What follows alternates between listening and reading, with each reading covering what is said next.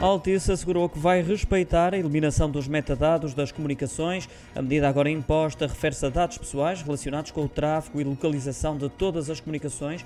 Toda essa informação deve ser eliminada no espaço de 72 horas. Assim ficou decidido pela Comissão Nacional de Proteção de Dados, após o acórdão do Tribunal Constitucional sobre metadados. Fonte oficial da Altice Portugal já assumiu que vai cumprir com o que ficou agora definido. Também a Vodafone garantiu que vai respeitar a decisão.